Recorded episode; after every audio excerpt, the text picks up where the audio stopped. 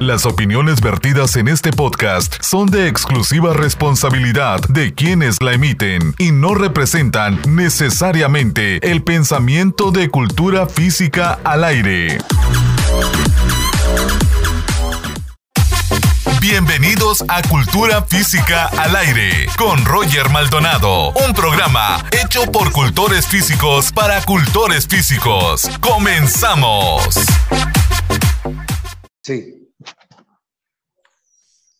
Amigos de Cultura Física al Aire, es un gusto saludarlos. Soy Rogelio Maldonado y en esta ocasión eh, tenemos una emisión más de Cultura Física al Aire, un programa hecho por cultores físicos para cultores físicos, donde tocamos y abordamos temas relativos a la cultura física. Y, en esta ocasión, amigos, estoy muy contento porque tenemos la oportunidad de platicar con una personalidad del deporte, de la educación física, de la recreación a nivel latinoamericano.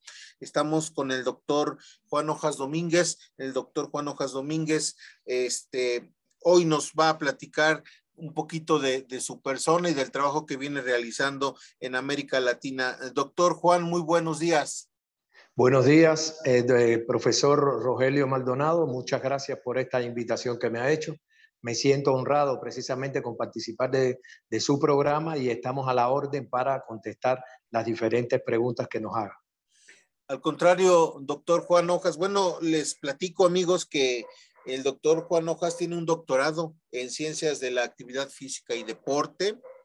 El doctor Juan Hojas es coordinador de la especialidad de educación física en la Universidad Nacional Experimental del Magisterio y también es eh, investigador, es docente investigador del Centro de Investigación de Educación Física, Salud, Deporte, Recreación y Danza.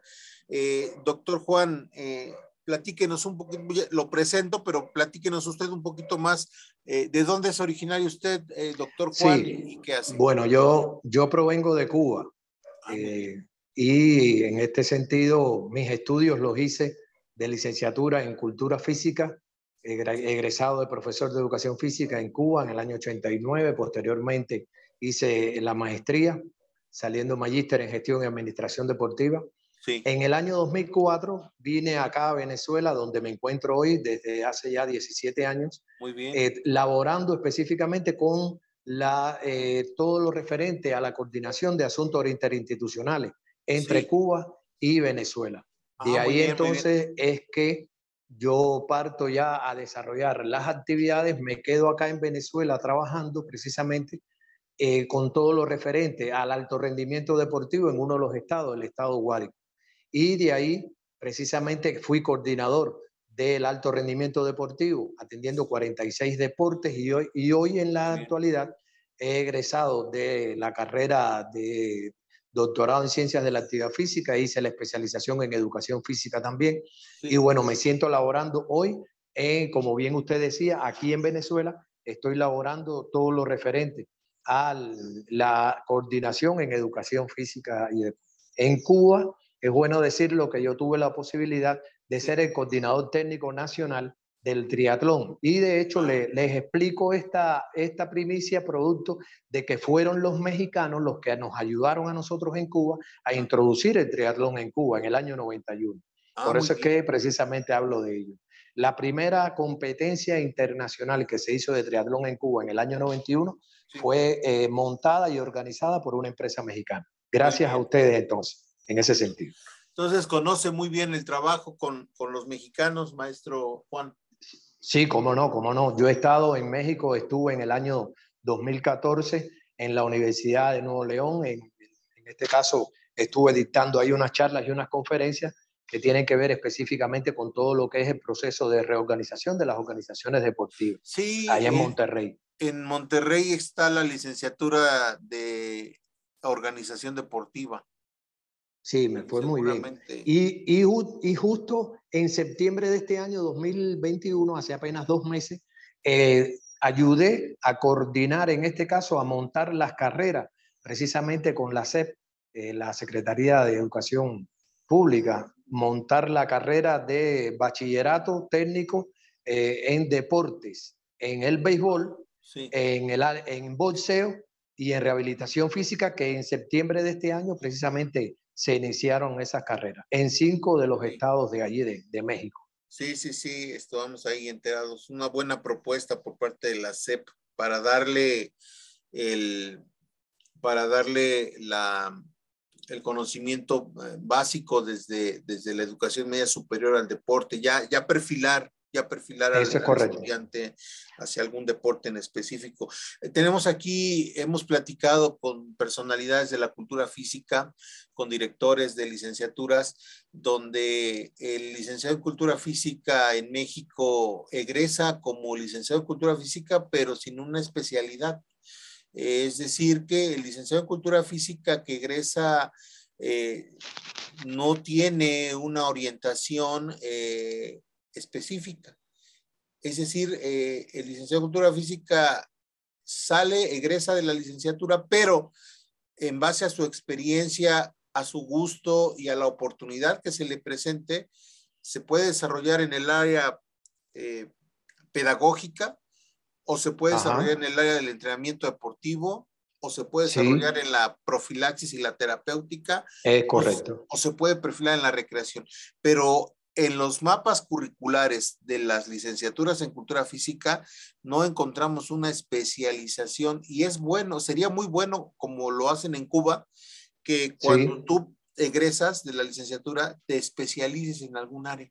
Es correcto, es correcto. En Cuba, en Cuba, claro, claro. En Cuba eh, tienes esa oportunidad de desarrollar dentro de la propia carrera en pregrado sí. dos semestres que pueden ir dirigidos a la profundización de un, de un deporte que sea el que hayas practicado cuando joven, porque generalmente siempre los atletas que, que recurren a este tipo de carreras es porque fueron atletas y las personas que tienen conocimiento deportivo y pueden vincularse con el deporte que les gusta y un deporte además que le dé la otra oportunidad de la salida como tal. Esto es lo que pretendíamos nosotros desarrollar con la carrera de bachiller, es decir, que el niño, ustedes saben que entre los 14 y 18 años, el niño ya se haga especialista de un deporte y después acuda a la licenciatura. Es decir, es bien como un técnico medio es decir, preámbulo para darle la oportunidad de que después entonces acuda a la, a la licenciatura y profundice de forma general en los conocimientos. Esta es una de las finalidades, porque la otra finalidad que se tiene es la ocupación sana de tiempo libre dirigida específicamente a tecnificar el conocimiento en estos jóvenes. Ustedes saben que hay una situación eh, bien grave y que no les voy a comentar sobre el tema de eh, la juventud en México, obesidad, hipertensión, eh, problemas de drogadicción, etcétera, que esto le da ocupación sana de tiempo libre a, nuestros, a los estudiantes mexicanos que estén comprendidos en esas edades para que tengan ya una salida técnica. También la otra salida que tiene es, hay muchos de los estudiantes, muchos de los atletas que no son seleccionados como talentos deportivos, pero que con esta oportunidad tienen la tienen la primicia de poderse encarrilar hacia la posibilidad, como bien usted decía, Rogelio, hacia la tecnificación en el deporte, haciéndose profesor o entrenador, eh, hacia la rehabilitación física o hacia tal vez la especialización e incluso puede llegar a, llegar a ocupar cargos de psicología después si quiere precisamente con psicología. Definitivamente, este doctor Juan, eso es eh, eh, importantísimo.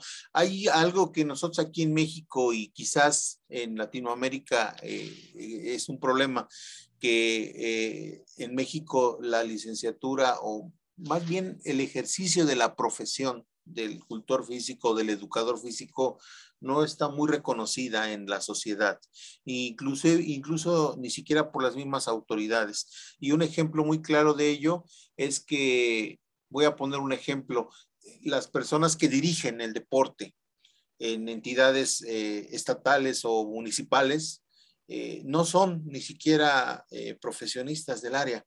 es correcto. Son personas, en algunos casos, no en todos, en, en muchos de los casos, son personas que no tienen experiencia ni deportiva ni administrativa y peor aún, no tienen ni siquiera una profesión afín a la, a la cultura física y eso es muy grave porque desde, desde la administración y desde la gestión se pueden hacer grandes cosas, se puede impulsar de manera importante el deporte, la educación física, la recreación y la salud, como usted lo está haciendo desde su trinchera. Entonces, hemos tratado nosotros siempre de pugnar porque se regule el ejercicio de la profesión en nuestro país, de que se reconozca al profesional para efecto de poder eh, tener cargos, decimos aquí en México, de pantalón largo, para que puedan dar resultados, no nada más irnos hacia el deporte, hacia el entrenador, hacia el atleta, sino también eh, incursionar en el área de la gestión, porque es algo que no, no ha sido muy desarrollado aquí en México. Empieza hoy ya a trabajar fuertemente, usted lo acaba de mencionar, la Universidad de Nuevo León con la licenciatura en organización deportiva, este, es una muy buena opción, está de verdad importantísimo y necesario, pero hace muchísima falta más, más empuje en este tema, doctor Juan. Es correcto. Fíjese que lo que usted toca como temática de perfil ocupacional eh, tiene mucho que ver en Latinoamérica y nos sucede en Latinoamérica con respecto a los diferentes países, no solo en México, en Perú, Guatemala, que hemos tenido la posibilidad de acceder a estudios precisamente correlacionales con respecto al perfil ocupacional que debe ocupar el gerente del deporte y vemos que hay dificultades en ese sentido.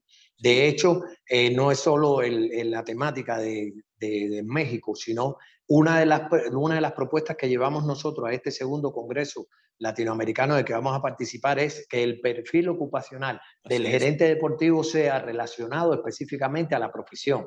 Eh, yo siempre pongo ejemplos cuando estoy conversando con los diferentes, en, los diferentes eh, teatros de operaciones donde nosotros desarrollamos las conferencias y digo, un médico, quien dirige un hospital es un médico. Así es. Quien dirige precisamente eh, la construcción de un puente, la construcción de, una represa, la construcción de cualquier infraestructura, es un ingeniero civil o un arquitecto. Así es. Entonces, eh, el del buffet colectivo lo dirige un abogado. Entonces, sin menospreciar las capacidades y el perfil que pueda tener un abogado, un médico, un, un doctor o un ingeniero, no veo la razón por la cual estén dirigiendo deporte. El deporte lo tiene que dirigir desde la superestructura hasta la base tiene que estar dirigido por gerentes que ocupen el perfil profesional de desarrollo de la actividad como tal. Eso nos va a garantizar la posibilidad de que ese gerente conozca precisamente in situ, en el lugar de los hechos, todo lo necesario para el proceso de toma de decisiones, para el proceso de liderazgo deportivo, para el proceso de conformación de equipos multidisciplinarios que por supuesto redunden en un trabajo interdisciplinario de forma tal que los resultados del deporte, ya sea de alto rendimiento deportivo, ya sea de actividad física para la salud, ya sea en la recreación o en la educación física, sean los mejores resultados a, alcanzar. Desde luego, desde luego, es muy importante lo que usted comenta y coincidimos, coincidimos de pensamiento, doctor Juan. Eh, nos comentaba que eh, estará con nosotros en el segundo Congreso Latinoamericano y precisamente este será uno de los temas a tratar que nos, que nos va a desarrollar de manera muy importante, doctor Juan. ¿Y de qué más nos va a platicar en el Congreso? Bueno, eh, yo le llevo allá eh, al Congreso primero, bueno, agradecerle a usted, al profesor Rogelio Maldonado, allí a Insude también por la posibilidad que me han dado de participar en el Congreso y además de eso, Femecutsi también, que en este sentido tengo la oportunidad de participar del segundo Congreso Latinoamericano en La Paz, eh, Baja California Sur, en México. Y por supuesto, ya vi ya que en los videos un teatro bien bonito, bien bello, esa localidad allí. Y bueno, por supuesto, vamos a brindarle eh, todo lo referente al proceso de planificación estratégica de las organizaciones deportivas.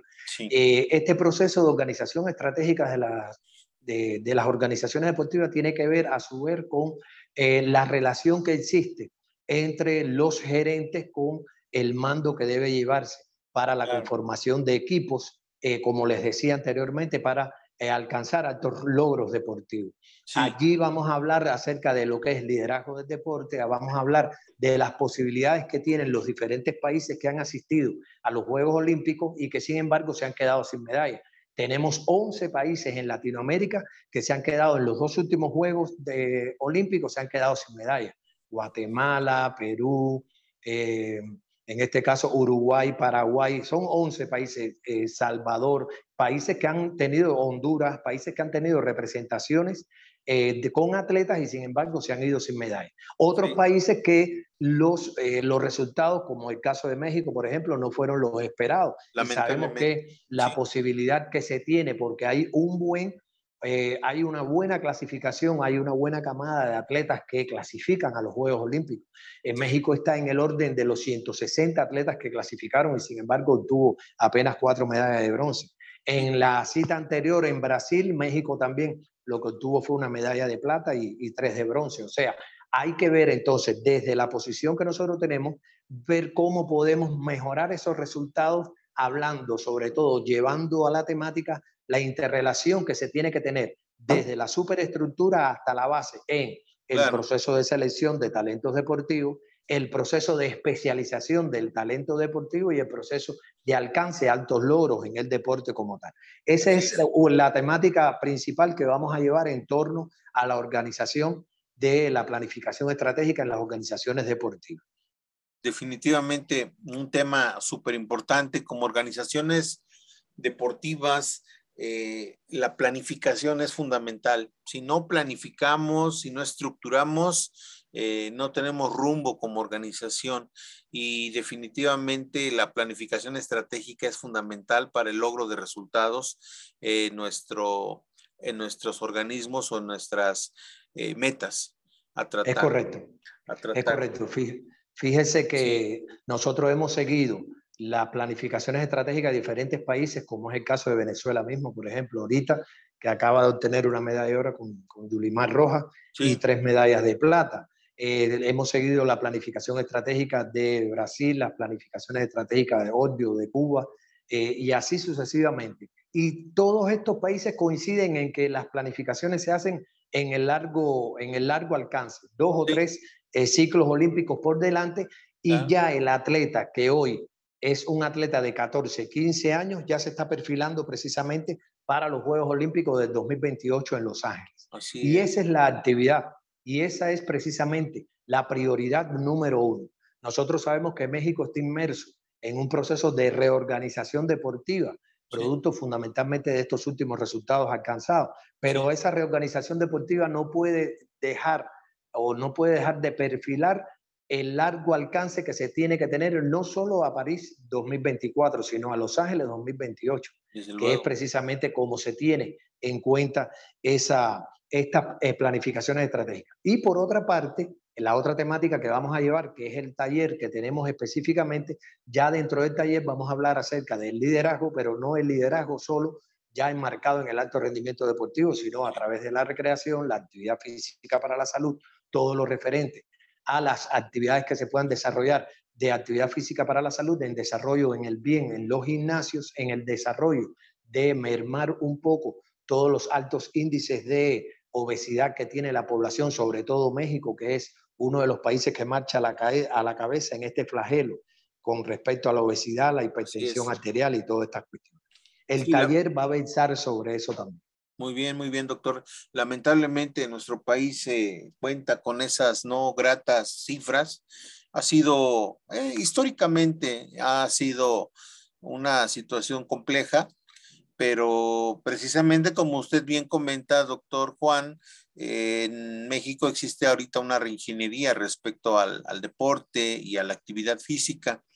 Eh, lamentablemente, pues este, no se ha podido concretar eh, al 100% el, el, proyecto, porque es muy difícil, es muy difícil cambiar la cultura de, de, toda una población de, de, en poco tiempo. Este es un proceso que tardará por lo menos dos generaciones para efecto de poder cambiar los hábitos alimenticios de la población y, sobre todo generar el hábito de la, de la actividad física entre la es Correcto. Es un trabajo que no le corresponde nada más a las autoridades, nos corresponde a las organizaciones de la sociedad civil que estamos interactuando, nos corresponde a los ciudadanos, nos corresponde a todas aquellas personas que estamos inmersas en este tema y solamente así pues lo vamos a lograr. Eh, muy bien, doctor Juan, eh, es interesantísimo, muy interesante los temas que se, que se están platicando, que se están tocando. Y cuéntanos un poquito del Centro de Investigación de Educación Física, Salud, Deporte, bueno, Recreación y Danza. Nosotros, nosotros estamos dentro del Centro de Educación Física, Deporte, Salud y Danza, Recreación además, eh, EduFisadre. Allí participamos con todo un, un, equipo de trabajo liderizado por la doctora Rosa López D'Amico. Este año celebramos los 20 años de fundado el centro el centro lo, tiene eh, radica, radica, radica acá en Maracay. Esto es el estado Aragua, en Venezuela. El centro es adjunto a la Universidad Pedagógica El Libertador, ah, de Maracay. Y por supuesto, como es un centro adjunto, es un centro de autogestión con eh, la participación de los doctores, en este caso la que también nos va a visitar en Baja California Sur, la doctora Gladys Guerrero, que es especialista en recreación. Hay otros doctores que ya mencionamos, en este caso Rosa López D'Amico, que es la que dirige el centro, los doctores eh, Alessandro D'Amico, que es de psicología, la doctora Tamilia Peña, que es médico, eh, fisiatra, además es traumatóloga, y así sucesivamente. Todos son doctores eh, que en este caso eh, avalados precisamente por la experiencia que tienen y la experticia que tienen en el campo en el cual cada uno de ellos se desenvuelve y que por supuesto allí hacemos vida específicamente con líneas de investigación. Está la línea investigativa de recreación, la línea investigativa de tiempo libre y, tiempo libre y ocio que, la dirige precisamente la doctora eh, eh, Grisel Bolívar. Está en las líneas investigativas en cuanto a investigación en el deporte, la línea investigativa de alto rendimiento deportivo, la línea de investigación en medicina del deporte, la, liga, la línea investigativa en psicología del deporte y así sucesivamente. Cada uno de los doctores dirige una de las líneas y, y como tal, allí nosotros, por supuesto, estamos siempre dando posibilidades de apoyo desde el centro a la elaboración de proyectos proyectos deportivos tendientes al desarrollo del deporte en cada una de las zonas, en cualquier país que nos lo pida precisamente nuestro apoyo y ahí estamos nosotros, generando siempre apoyo e ideas precisamente para poder llevar adelante los proyectos deportivos. Desde luego, no, qué bueno, qué bueno que están haciendo esta labor. Es muy importante para efecto de poder, lo que comentábamos, desarrollar eh, el trabajo específico y a profundidad entre los atletas o entre aquellas personas que de alguna manera están inmersas en la actividad física. Muy bien, doctor Juan Hojas.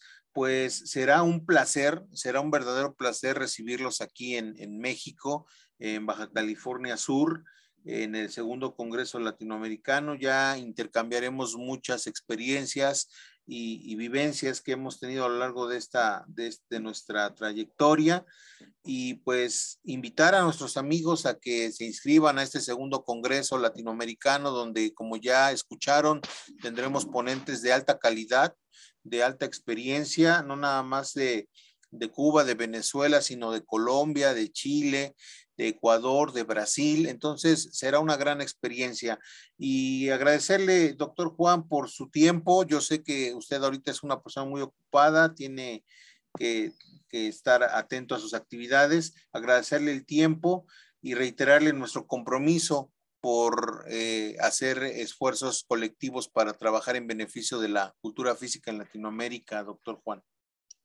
Bueno, en este caso, agradecerles yo a ustedes la oportunidad que me han brindado de conocernos, intercambiar experiencias eh, a través del Zoom, precisamente al Instituto Nacional de Subcaliforniano de Deporte, por la invitación que me hacen en el nombre suyo, profesor Rogelio Maldonado, en el nombre de todo el equipo que usted lidera Precisamente estoy agradecido por esta invitación y allí estaremos compartiendo experiencias de trabajo. Y lo más importante creo que a partir de todas estas experiencias que hemos hablado es sentar las bases para la creación de proyectos de trabajo a futuro, que es lo que nos más nos interesa precisamente desde el desarrollo, desde edades tempranas, del deporte, la actividad física, la recreación, la cultura física, hasta el alto rendimiento. Nosotros como centro de investigación estamos a la orden y por supuesto en el nombre mío y en el nombre del resto de los compañeros del Centro de Investigación, les agradezco la oportunidad que me van a dar de poder participar conjuntamente con ustedes en el segundo Congreso de eh, Recreación, Educación Física, Recreación, Salud y Deporte.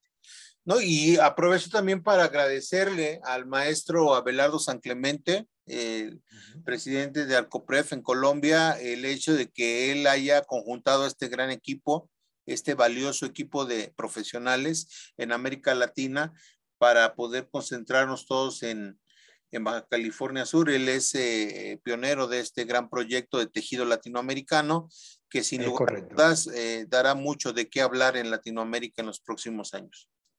Eso es correcto, sí, el profesor Abelardo San Clemente de Colombia precisamente fue el que, el que ha unido todo este esfuerzo a través del tejido latinoamericano y pienso de que es una persona muy capacitada y tiene las posibilidades, por supuesto, de aunar esfuerzos en torno al desarrollo no solo de Colombia, no solo de México, sino de todos los países latinoamericanos. Hacia allá apunta nuestro fin y hacia allí precisamente coordinamos conjuntamente con él, que él lidera todo este proceso, coordinamos eh, esfuerzos para desarrollar los diferentes proyectos de trabajo.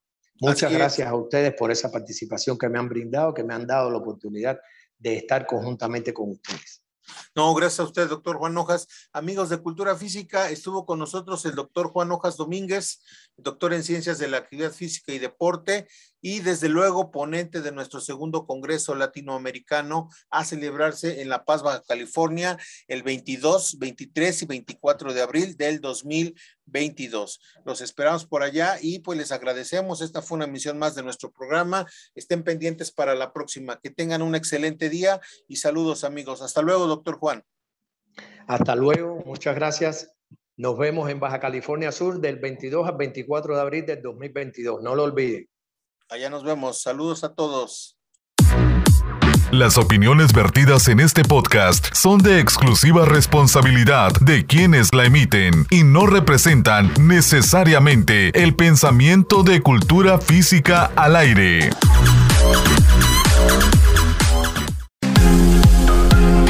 La Federación Mexicana de Cultura Física te invita a su segundo Congreso Latinoamericano de Educación Física, Recreación, Deporte y Salud a celebrarse en La Paz, Baja California Sur. Contaremos con más de 15 ponentes de talla internacional provenientes de Colombia, Chile, Venezuela, Cuba, Ecuador, Brasil, Estados Unidos y 10 ponentes mexicanos expertos en los temas. El Congreso estará avalado por la Dirección de Educación Física del Estado de Baja California Sur, la Escuela Superior de Cultura Física de Baja California Sur, el Instituto Sudcaliforniano del Deporte, el Colegio de Profesiones de la Cultura Física y la Federación Mexicana de Cultura Física. Reserva tu lugar y sé parte del evento y sé parte del evento académico de la cultura física más importante de Latinoamérica.